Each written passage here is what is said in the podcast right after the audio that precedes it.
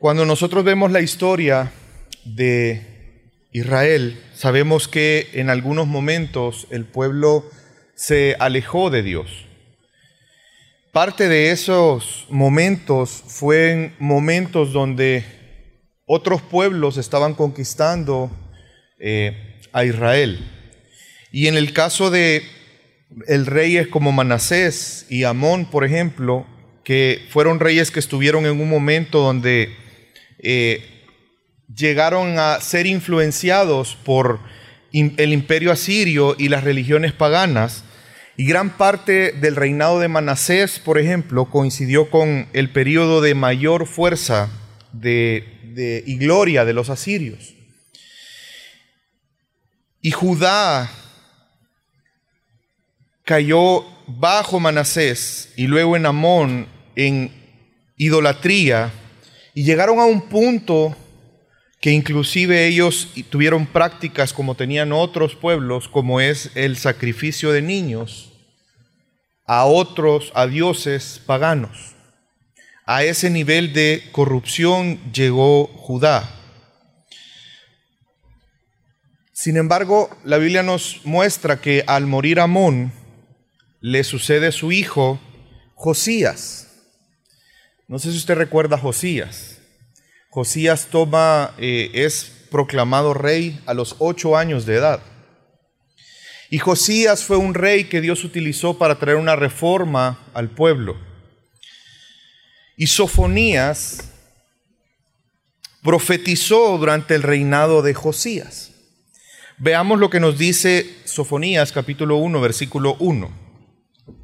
Palabra de Jehová que vino a Sofonías, hijo de Cusi, hijo de Gedalías, hijo de Amarías, hijo de Ezequías, en los días de Josías, hijo de Amón, rey de Judá.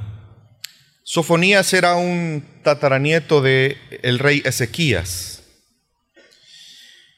Dios por medio del reinado de Josías hizo una limpieza de la adoración a ídolos y prácticas de adoración que no eran correctas, que no eran conforme a la voluntad de Dios.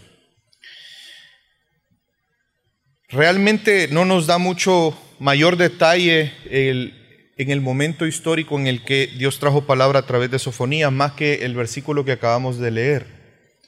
No sabemos en qué momento del reinado de Josías, Sofonías, eh, Dios trajo palabra a través de Sofonías.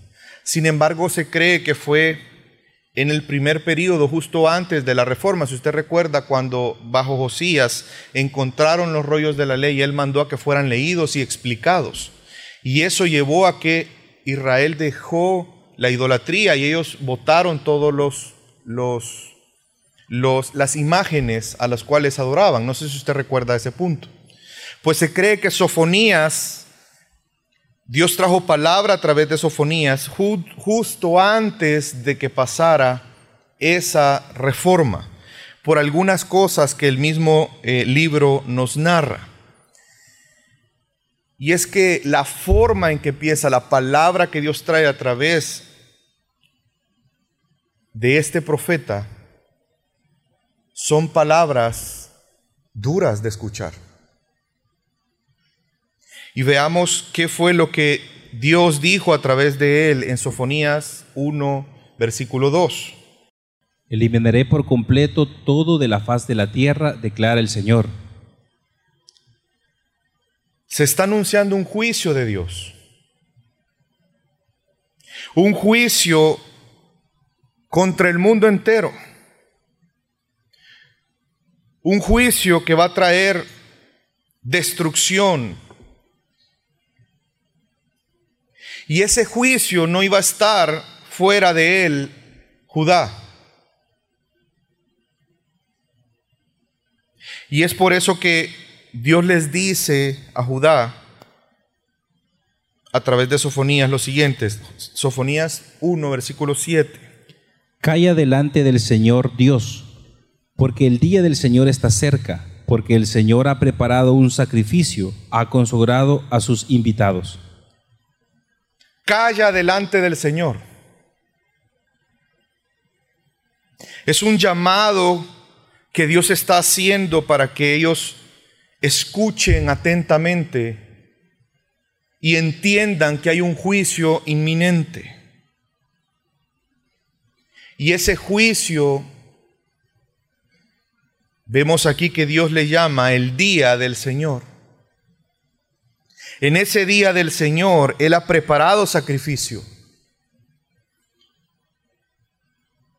El juicio es inminente y la gente de Judá se convertirá en corderos sacrificiales para los invitados de Dios. La pregunta es, ¿a quiénes Dios iba a castigar en Judá? Vemos que la Biblia nos enseña en Sofonías que los príncipes y los hijos del rey iban a ser juzgados en el día del Señor, porque ellos habían adoptado costumbres idólatras, habían eh, tomado inclusive atuendos de extranjeros. También algunos habían adoptado religiones y prácticas de extranjeros. Y algunos estaban llenando la casa de su amo con violencia y engaño y específicamente en ese punto hace referencia no al templo, sino al palacio. Y es que es una forma de Dios de darnos una verdad, que la conducta y el carácter de los hijos del rey nos hacen darnos cuenta el estado de todo el reino. El carácter, la conducta, las prácticas de las autoridades nos muestran el estado de todos aquellos a quienes gobiernan. Y mientras algunos creían que no iban a sufrir por cuanto eran el pueblo escogido de Dios, Dios hace un énfasis bien fuerte que en el día del Señor Él va a escudriñar.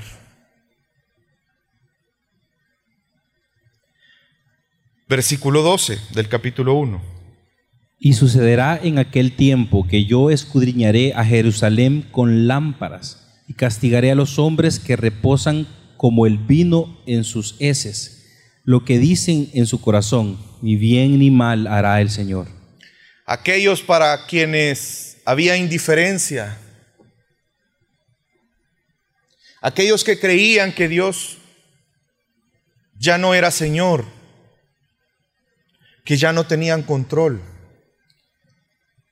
que ya no tenían a quién rendir cuentas, que Dios estaba ausente. Pero el Señor iba a escudriñar a Jerusalén detenidamente a cada uno de ellos para asegurarse que los malvados, que los idólatras fueran castigados. Y el castigo vendría específicamente a aquellos que reposan. Y utilizo una analogía con el vino. El vino cuando permanece demasiado tiempo sin agitarse, genera unos sedimentos, el azúcar.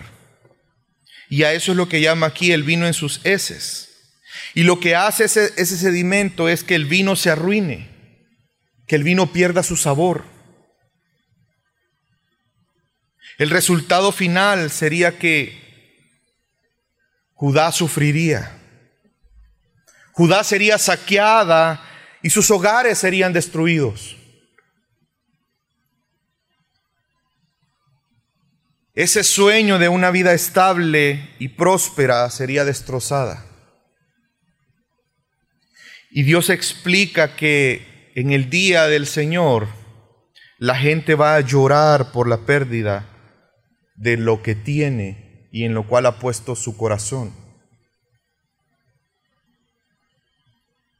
Y nada que ellos tengan, no importando el nivel de riqueza que ellos tuvieran, los iba a librar del día del Señor. Y vemos lo que Dios afirma en el versículo 18 de Sofonías 1. Ni su plata ni su oro podrán librarlos del día de la ira del Señor, cuando por el fuego de su celo toda la tierra sea consumida, porque Él hará una destrucción total y terrible de todos los habitantes de la tierra. Es que Dios es celoso.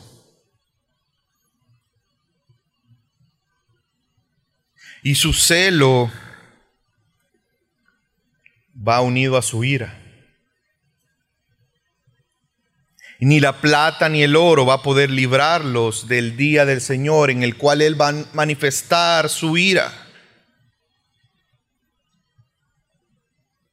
Y nos dice que bajo el fuego de su celo toda la tierra sería consumida. Él iba a traer una destrucción a los habitantes de la tierra, incluida Judá. Sin embargo, Dios anuncia que aquellos que verdaderamente le busquen podrían ser librados de esta devastación. Vamos a leer Sofonías capítulo 2, versículo 1, 3. Congregaos, congregaos, oh nación sin pudor, antes que entre en vigencia el decreto, como tamo pasa el día, antes que venga sobre vosotros el ardor de la ira del Señor, antes que venga sobre vosotros el día de la ira del Señor Buscad al Señor, vosotros todos, humildes de la tierra que habéis cumplido sus preceptos. Buscad la justicia, buscad la humildad. Quizás seréis protegidos el día de la ira del Señor. Y es que para el pueblo el día del Señor ellos lo vinculaban como aquel día donde Dios iba a libertar, iba, iba a establecer su reino. Pero Dios a través de Sofonías está aclarando que el día del Señor es un día de juicio un día donde se va a manifestar su ira. Pero aún ante ese anuncio de destrucción, Dios muestra su misericordia para con su pueblo, para con su remanente. Y Él está haciendo un llamado a que se congreguen. Aun cuando ellos han llegado a un punto de ser una nación sin pudor frente a la maldad, de tener prácticas pecaminosas, aún ante esa situación, Dios les está haciendo un llamado a reflexión, un llamado al arrepentimiento, antes de que llegue ese día del Señor, donde la ira de Dios se va a manifestar ante la maldad y la idolatría de los hombres. Y vemos en el versículo 3, buscad al Señor vosotros todos pero hace un llamado a unos en específico. Ese llamado es solamente aquellos que con humildad han sido obedientes a los preceptos del Señor. Aquellos que con humildad buscan la justicia, buscan someterse a Dios.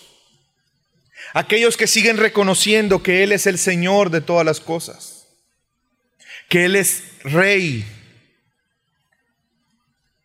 Y les dice, quizás seréis protegidos del día de la ira del Señor.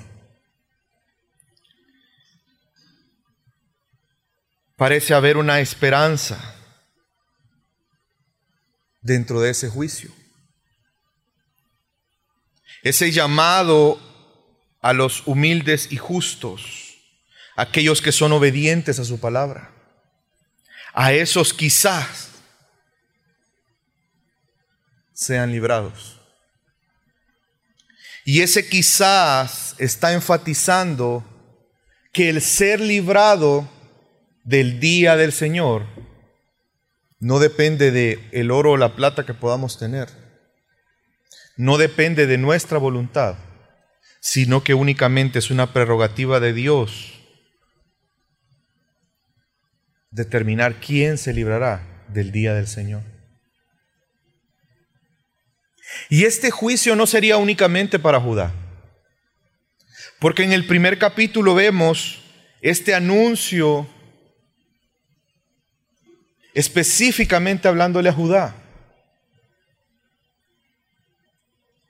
Pero en realidad el anuncio era para los hombres que estaban practicando la maldad, que estaban siendo idólatras, que estaban desobedeciendo a Dios, que habían dado la espalda a Dios y por lo tanto este anuncio de este Señor soberano incluye todos los pueblos por cuanto Él es Señor de todos los pueblos y juzgará a todas las naciones, no solamente a Judá de su maldad.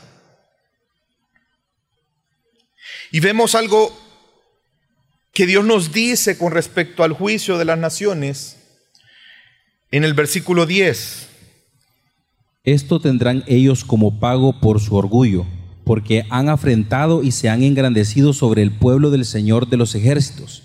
Terrible será el Señor contra ellos, porque debilitará a todos los dioses de la tierra, y se inclinará a él todas las costas de las naciones, cada una desde su lugar. Todas las naciones se inclinarán ante él. No hay un Dios que quede en pie frente al Dios verdadero.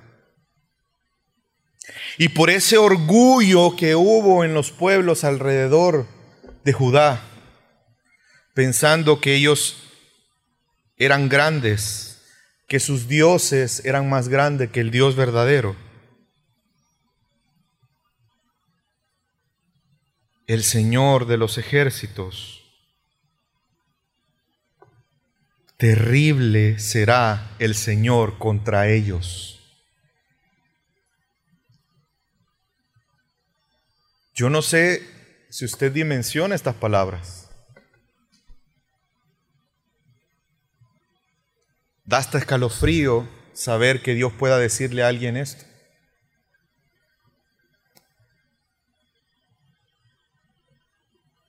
todas las naciones. Y lo interesante es que si usted sigue leyendo o lee en el capítulo 2, Dios menciona o hace referencia a naciones, pero apuntando a todos los puntos cardinales. Al oeste menciona a los filisteos, al este menciona a Moab y a Amón, al sur menciona a Cus y al norte menciona a Siria. Porque lo que Dios está diciendo es que no hay un punto en la tierra que escape del día del Señor, que escape del juicio de Dios, que escape de la ira de Dios. Y es que el tema del día del Señor en este libro es un tema importante. Al igual como con el profeta Joel, es uno de los temas principales del libro. Es más, en la palabra día, para hacer referencia al día del Señor, es mencionada 20 veces en tres capítulos. Y eso nos hace darnos cuenta de la trascendencia que tiene entender qué es el día del Señor, cuál es, qué implica ese día y cuál es el propósito de eso. Y es que aquí Dios se toma el tiempo de explicar qué es, pero también explica cómo será. Y las descripciones que Dios hace, que Dios le da a su pueblo acerca de esa ira ardiente sobre todos los pueblos y sobre Judá, y que la tierra sería consumida por completo. Dios lo describe de la siguiente manera. Ese día es el día de la ira, será un día de angustia, un día de devastación y desolación, un día de tinieblas, un día de espesa oscuridad, día de nubes y densas tinieblas, un día de trompetas y grito de guerra contra las ciudades fortificadas y las elevadas torres. Usted se imagina lo que es que Dios nos diga que ese día Él traerá angustia. ¿Qué tanto Dios puede angustiar a un ser humano? ¿Qué tanto Dios puede devastar, traer desolación? Sofonías anunció el día del Señor estaba cerca. Y él anunció este día como un día de juicio, pero también un día de salvación no para todos, sino para un pequeño remanente. Sofonías anunció que estaba cerca ese juicio sobre todas las naciones. Ese juicio donde Dios iba a manifestar que no hay otro Dios. Pero también el día del Señor sería un tiempo de salvación, no exclusivamente para Judá, sino que la gracia y la misericordia de Dios iba a llegar a otras naciones. Y vemos aquí un anuncio de Dios a través del profeta de traer salvación no solamente a Judá, sino a otros pueblos. Sofonías profetizó ese fuego, ese juicio como fuego, el cual no solamente trae destrucción, sino trae purificación.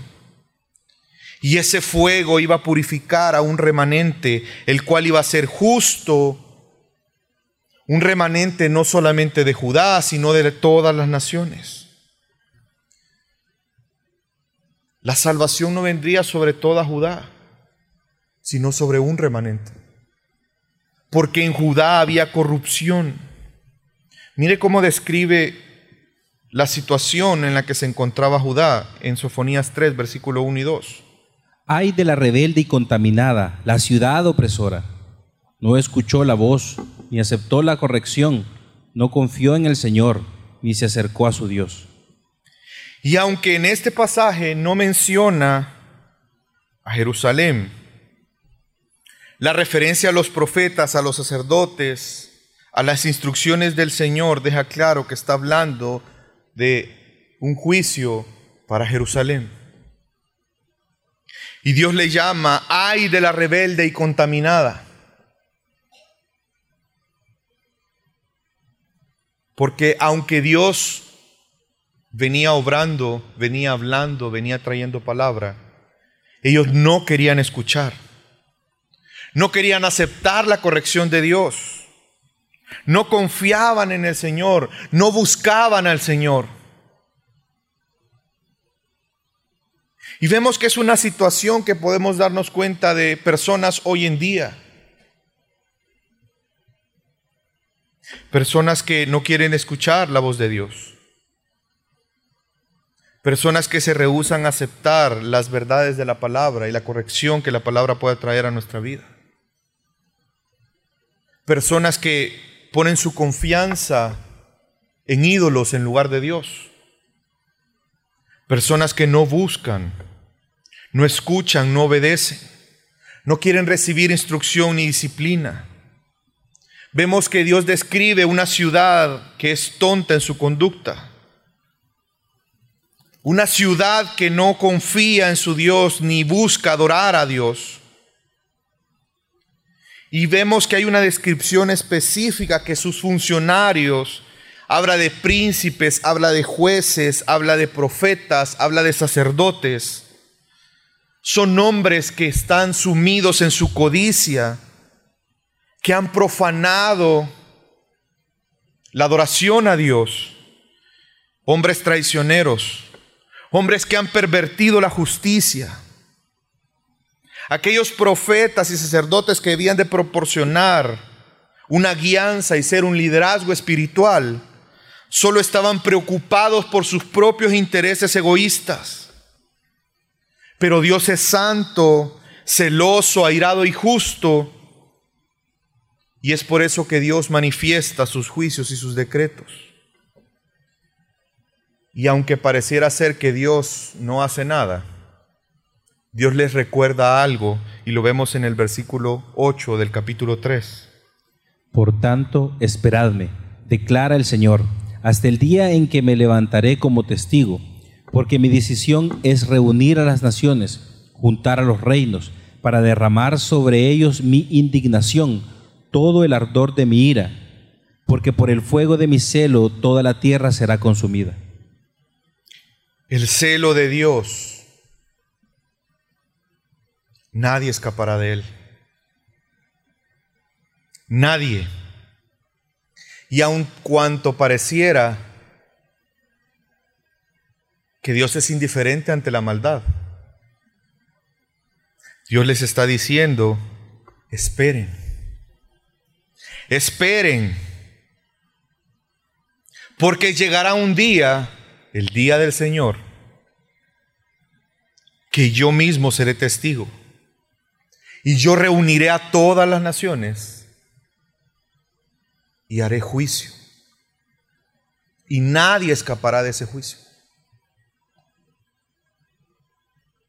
Y esta es una exhortación a tener paciencia hasta que Dios se levante a ejecutar los juicios en contra de los malos.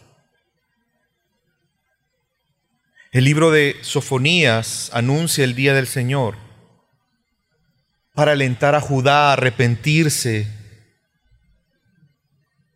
de su maldad, de su idolatría y practicar la obediencia. Ese juicio iba a hacer que surja un remanente, no solamente de Judá, sino de todas las naciones. Por lo tanto, esto se vuelve un mensaje, aunque pareciera ser duro, y sin esperanza. Eso lo convierte en un mensaje de esperanza para ese remanente que Dios va a levantar. Un mensaje de esperanza que no incluía únicamente a quienes se consideraban exclusivamente el pueblo de Dios en ese momento, sino una esperanza que abarcaba a todas las naciones. Y vemos un aspecto positivo y esperanzador del día del Señor. Y, esta en esta sección final del libro, a partir del capítulo 3, versículo 9 en adelante, Sofonías, hablando en nombre de Dios, muestra ese juicio purificador que el Señor hará sobre ese remanente y entonces ese juicio que será de destrucción para unos, será un juicio de salvación para su remanente. Solo el remanente de los humildes que buscan al Señor será escondido del día de la ira. Ese remanente será humillado, pero también será limpiado. Y vemos que con ese remanente Dios habitará con ellos. Y Él será su rey, y Él va a ser su defensor, y Él destruirá todos sus enemigos. Y entonces ellos podrán cantar con gozo y regocijo al ver el amor de Dios, aún en medio de un juicio. Es que Dios permanece fiel a sus propósitos. Él destruirá el mal por cuanto Él es justo. Pero también Él hará una obra para preservar a ese remanente que Él ha escogido. Y Él separará a ese remanente para que sea una nación santa para Él. Y vemos que Dios va a obrar para ese remanente. Vemos que en el día del Señor, después del día del Señor, Dios les dice que va, después de juicio, Él va a obrar. Y vemos que por la obra que Él va a hacer, ese remanente va a tener características bien especiales y bien específicas. Versículo 9 del capítulo 3 nos habla de este punto. En ese tiempo daré a los pueblos labios puros, para que todos ellos invoquen el nombre del Señor para que le sirvan de común acuerdo. Ese remanente que será de todos los pueblos, ¿qué va a hacer Dios con él? ¿Qué les va a dar? Labios puros. ¿Para qué? Para que ellos puedan invocar el nombre del Señor. Y una vez más nos está recordando la acción de Dios, la intervención de Dios de preservar a ese remanente, de santificar a ese remanente. Y lo que Dios está haciendo en, este, en, esta declaración es utilizando el lenguaje como un reflejo de la situación interna de ellos. Si usted recuerda cuando Isaías exclamó en el templo, soy un hombre de labios inmundos, ¿se recuerda? ¿Cuál fue la respuesta que Dios le dio ante esa declaración? Dios le contesta, es quitada tu culpa y limpio tu pecado. Porque de la abundancia del corazón habla la boca. Vemos entonces que Dios está prometiendo que iba a purificar, que les iba a dar un corazón, un corazón que iba a permitir que ellos invocaran al Señor y que se iba a manifestar en ese lenguaje purificado. Si usted quiere ver la condición espiritual de una persona, escuche qué habla, escuche qué dice. Escuche el sentido de sus palabras y usted podrá saber cómo está su corazón. Podrá conocer cuál es su más grande tesoro.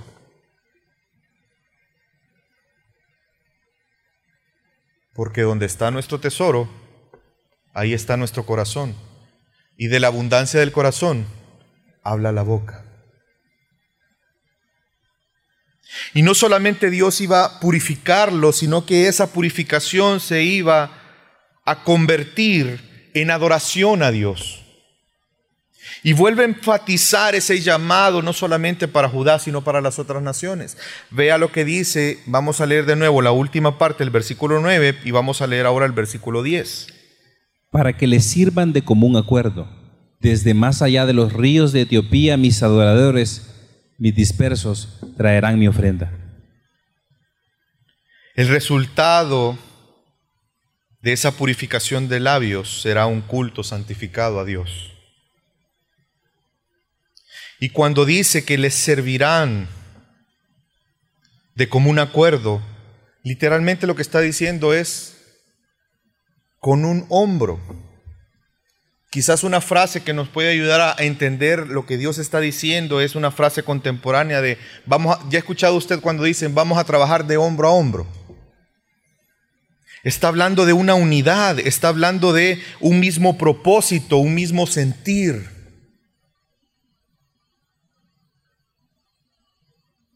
Está hablando de un pueblo que iba a buscar adorar a Dios y que eso era lo que los iba a unir los propósitos de Dios, los planes de Dios, la voluntad de Dios. Y además de eso, iba a ser un remanente seguro, seguro en Él, no en ellos mismos. Versículo 11 al 13. Y dejaré en medio de ti un pueblo humilde y pobre, que se refugiará en el nombre del Señor el remanente de Israel no hará injusticia ni dirá mentira, ni se hallará en su boca lengua engañosa, porque ellos se alimentarán y reposarán sin que nadie los atemorice. Vemos esas manifestaciones de esa purificación que Dios hará en ellos. No hablarán con engaño. Y sabe que estudiosos piensan que cuando habla de que su lengua no tendrá engaño, algunos piensan que está haciendo una alusión a Isaías 53, 9, cuando describe al siervo sufriente, porque literalmente dice que no hubo engaño en su boca. Y este remanente tendrá esa característica. Que no hablarán mentira, hablarán verdad. No harán injusticia, sino que buscarán la justicia. En humildad buscarán y se refugiarán en el Señor y eso los llevará a que no haya temor en ellos, a que ya los otros pueblos no los atemoricen, a que ya no cedan a prácticas por temor. Y Dios llama entonces, una vez explicando lo que Él hará con su remanente, hace un llamado tan especial. y les dice que se alegren, que se regocijen por lo que Dios va a hacer. Acompáñenme, vamos al versículo 14 del capítulo 3. Canta, oh hija de Sión, da voces de júbilo, oh Israel, gózate y regocíjate de todo corazón, hija de Jerusalén. Es que había razones por qué estar gozosos.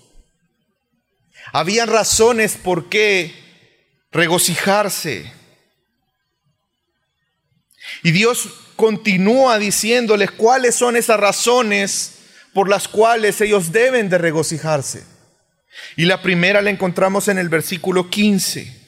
El Señor ha retirado sus juicios contra ti, ha expulsado a tus enemigos. El Rey de Israel, el Señor, está en medio de ti, ya no temerás mal alguno. Ya no habrá juicio, porque el juicio ya lo hice. Ese juicio los purificará. Y ahora como ustedes ya son purificados, yo estaré en medio de ustedes como rey y señor. ¿A quién habrían de temer si Dios estaría en medio de ellos como rey y señor?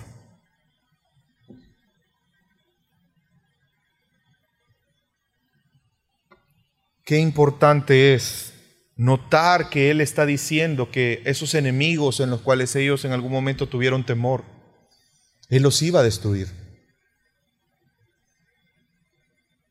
Él iba a manifestar su grandeza. Él iba a destruir por su celo. Y Él está ahora presente para protegerlos. Por lo tanto, no deben de temer más. Por el contrario, deben de disfrutar de estar en la, junto con Él en su presencia, por cuanto Él ya los ha purificado. Y ahora pueden tener esperanza y confianza y gozo. ¿Usted recuerda cómo comienza la profecía? Que Dios iba a destruir absolutamente todo.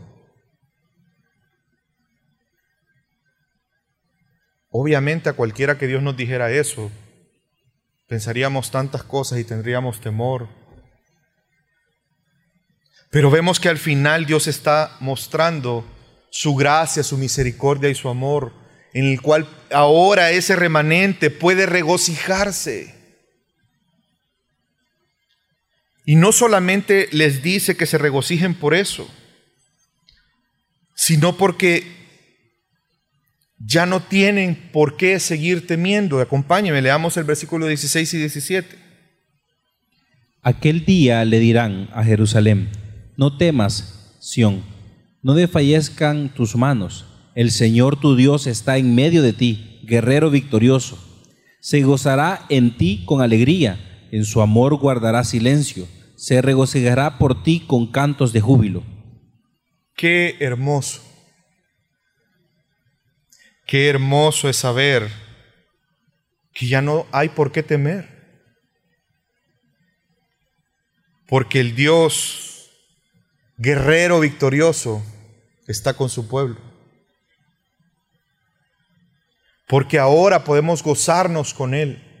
Y Él se goza con su pueblo, con su remanente. Vemos el amor de Dios ahí. Vemos el gozo y la alegría que ese remanente puede disfrutar a causa de que ese Dios todopoderoso y ahora salvador de ellos está en medio de ellos. Y Dios trae una promesa de restauración, versículos 19 y 20. He aquí, en aquel tiempo me ocuparé de todos tus opresores, salvaré a la coja y recogeré a la desterrada y convertiré su vergüenza en alabanza y renombre en toda la tierra. En aquel tiempo os traeré, en aquel tiempo os reuniré. Ciertamente os daré renombre y alabanza entre todos los pueblos de la tierra, cuando yo haga volver a vuestros cautivos ante vuestros ojos, dice el Señor. Sofonías exalta al Señor como poderoso para salvar. Y ese poder para salvar es la base de nuestro gozo. El gozo del remanente. Su protección. Ahora ese remanente puede confiar y Dios obrará para restaurar ese remanente. La idea central de este libro es ver la ira y la justicia de Dios, la cual se va a manifestar no solamente sobre Judá y las naciones alrededor en el día del Señor por causa precisamente de sus pecados, pero también vemos a ese remanente, a los que con humildad lo busquen y se refugien en, en Él, Dios los purificará mostrando así su misericordia y su amor, gozándose en medio de ellos y ellos con Él como su Salvador. Y ahora ellos serán reconocidos por todas las naciones de la tierra. ¿Cómo vemos el Evangelio en este, en este libro? Así como Dios habló del día del Señor en aquel momento para Judá, y las otras naciones, vemos que hoy se nos sigue hablando de ese día. Y actualmente estamos escuchando un llamado al arrepentimiento. Y Dios obrando para traer salvación a ese remanente que Él ha escogido. De igual forma ahora nosotros en Cristo, en la cruz, vemos que Dios manifestó su celo y su ira. Él destruyó a sus enemigos, destruyó el pecado, destruyó la muerte. Pero también vemos en esa cruz esa esperanza de salvación. Vemos en esa cruz esa purificación que Dios trae a su pueblo, dándonos un nuevo corazón por el cual ahora usted y yo podemos invocar al Señor y podemos servirles como un solo cuerpo, juntos. Por la obra de Cristo hemos sido salvos de la ira de Dios. Cristo nos ha purificado y ahora es posible para nosotros invocar su nombre. Él ha perdonado nuestros pecados y nos ha declarado justos, de manera que ya no seremos avergonzados por la obra de Cristo en la cruz, ahora en humildad podemos refugiarnos en Dios. Ahora ya no hay engaño en nuestra boca, sino que podemos hablar la verdad en amor. Ahora podemos vivir confiados, sin temor, no importando de nuestras circunstancias. Ahora podemos alegrarnos y regocijarnos en nuestro Salvador y nuestra salvación. Por la obra de Cristo, para nosotros ese remanente ya no hay condenación. Ya no hay juicios pendientes. Nuestros enemigos han sido vencidos. Y nuestro rey está ahora en medio de nosotros. Y es por eso que podemos confiar y no tener temor ante algún mal. Por la obra de Cristo, Dios ahora en nosotros ha levantado nuestra cabeza. El pecado ya no nos avergüenza. Ahora nuestra vida puede ser para alabanza de la gloria de Dios. Nuestro Rey está en medio de nosotros y por eso podemos adorar a Dios, glorificar a Dios, traer alabanzas a Dios. Y ahora Él nos ha reunido como un solo pueblo, como un solo cuerpo de todas las naciones, como lo prometió en Sofonías. En Cristo somos ese remanente de Dios. Aquellos que con humildad hemos buscado al Señor en arrepentimiento para refugiarnos solamente en Él. Para reconocer que solo en Él hay salvación.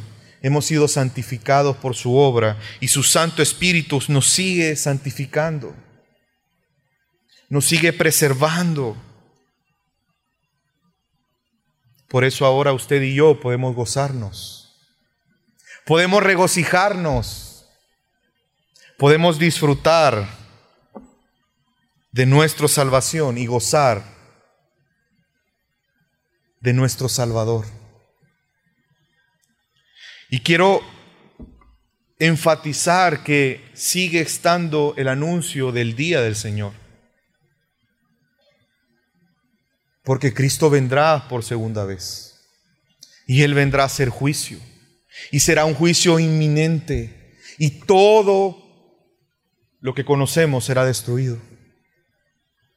Y es por eso que para nosotros el día del Señor sigue siendo un llamado al arrepentimiento constante, un llamado a la obediencia. Y lo vemos de una forma clara en 2 de Pedro, capítulo 3, versículo 9 al 11. El Señor no se tarda en cumplir su promesa, según algunos entienden la tardanza, sino que es paciente para con vosotros, no queriendo que nadie perezca, sino que todos vengan al arrepentimiento. Pero el día del Señor vendrá como ladrón, en el cual los cielos pasarán con gran estruendo, y los elementos serán destruidos con fuego intenso, y la tierra y las obras que hay en ella serán quemadas. Puesto que todas estas cosas han de ser destruidas de esta manera, ¿qué clase de personas no debéis ser vosotros en santa conducta y piedad? Ante esta verdad, nosotros como remanente no nos queda más que rendirnos a Él. En humildad buscarle. Vivir de una manera que es digna de nuestro Señor. Y en medio de una cultura que muestra su idolatría y su indiferencia a Dios en su corrupción, los cristianos debemos vivir recordando que Dios es justo y misericordioso. Por lo tanto, debemos buscarlo constantemente en humildad, obedeciendo su palabra, confiando y descansando en Él sin temor. ¿Y qué aprendemos nosotros hoy de este libro? Para aquellos que no son creyentes, quiero decirte que Dios sigue siendo santo e intolerante al pecado. Y vemos que así como en medio de, por medio de Sofonías, él habló del día del Señor, refiriéndose precisamente a ese juicio que él iba a traer sobre Judá, pero también sobre las otras naciones por su maldad y su idolatría. Ese día sigue siendo anunciado para nosotros hoy. Si usted es indiferente a Dios, piensa que Dios no obra ni bien ni mal, piensa que Dios está ausente, que usted cree que sus propias capacidades, que usted es independiente y no rendirá cuentas a nadie, que nadie le juzgará, Dios sacará como luz su justicia y juzgará con ira. O si usted piensa que es demasiado malo para poder ser perdonado por Dios. Si usted piensa que es demasiado pequeño, si usted piensa que es miserable, no sé.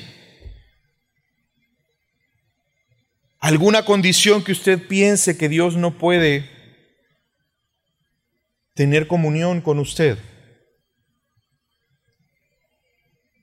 Dios está haciendo un llamado hoy al arrepentimiento reconozca su condición delante de Dios, pídale perdón por sus pecados, abandone la idolatría en su corazón y que Jesús reine en su vida. Ruegue a Dios misericordia por su salvación. Así como Sofonías 3.9 nos dice, en ese tiempo daré a los pueblos labios puros para que ellos invoquen el nombre del Señor. Recuerde, esa es una obra de Dios.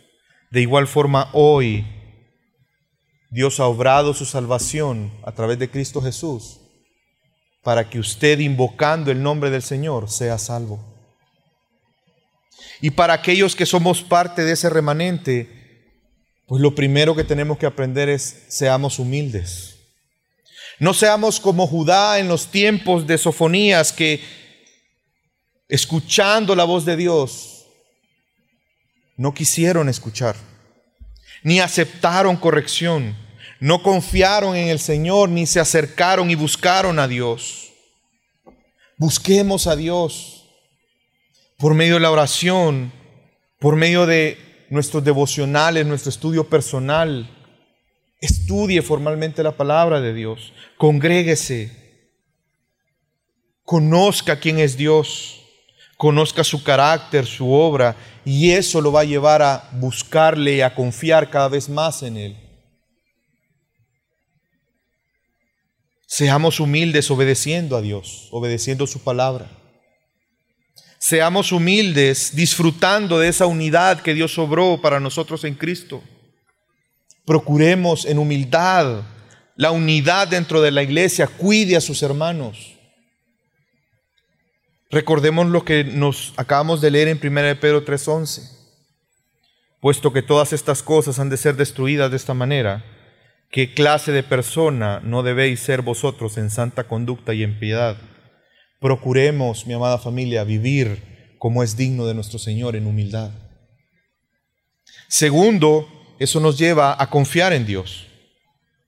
Deje ya de confiar en la política, deje ya de confiar en hombres, deje ya de confiar en el dinero, en su conocimiento, en un estatus, en un apellido, en contactos y empecemos a confiar en el Señor. Creo que nuestra vida se refleja lo que dice Sofonías 3:15. El Señor ha retirado sus juicios contra ti, ha expulsado a tus enemigos, el rey Israel, el Señor está en medio de ti. No temerás mal alguno. Confiemos en el Señor. Jesús es rey, es Señor y está en medio de nosotros. Recuerde las palabras de Él. En este mundo tendréis aflicción, pero confiad que yo he vencido al mundo. Nuestro Rey está en medio de nosotros. Él es nuestro Señor. Confiemos en Él. Tercero, cuidémonos de la idolatría. No me refiero únicamente a imágenes me refiero a todo aquello que en su corazón tiene una prioridad arriba de Dios. Muchas veces nuestra familia puede ser un ídolo, nuestro trabajo puede ser un ídolo, el dinero, el querer reconocimiento de otros, el querer admiración de otros, el anhelar poder. Cuidémonos de los ídolos. Rindámonos al Señor, busquemos constantemente, obedezcamos su palabra. Y lo último que creo que debemos aprender y que no es menos importante, proclamemos el Evangelio. Evangelice no solo proclamando, sino viviendo el Evangelio cada día. Que sus acciones adornen esa doctrina que usted proclama. Y eso va a servir para bendición a otras naciones, a otras personas. Recuerde nuestra comisión. Id y haced discípulos a todas las naciones de la tierra. Mi amada familia, gocémonos en que nuestro Rey esté en medio de nosotros. Disfrutemos de nuestra salvación vivamos adorando y glorificando a nuestro Dios, al único que es digno de toda gloria, alabanza y honor. Vamos a orar.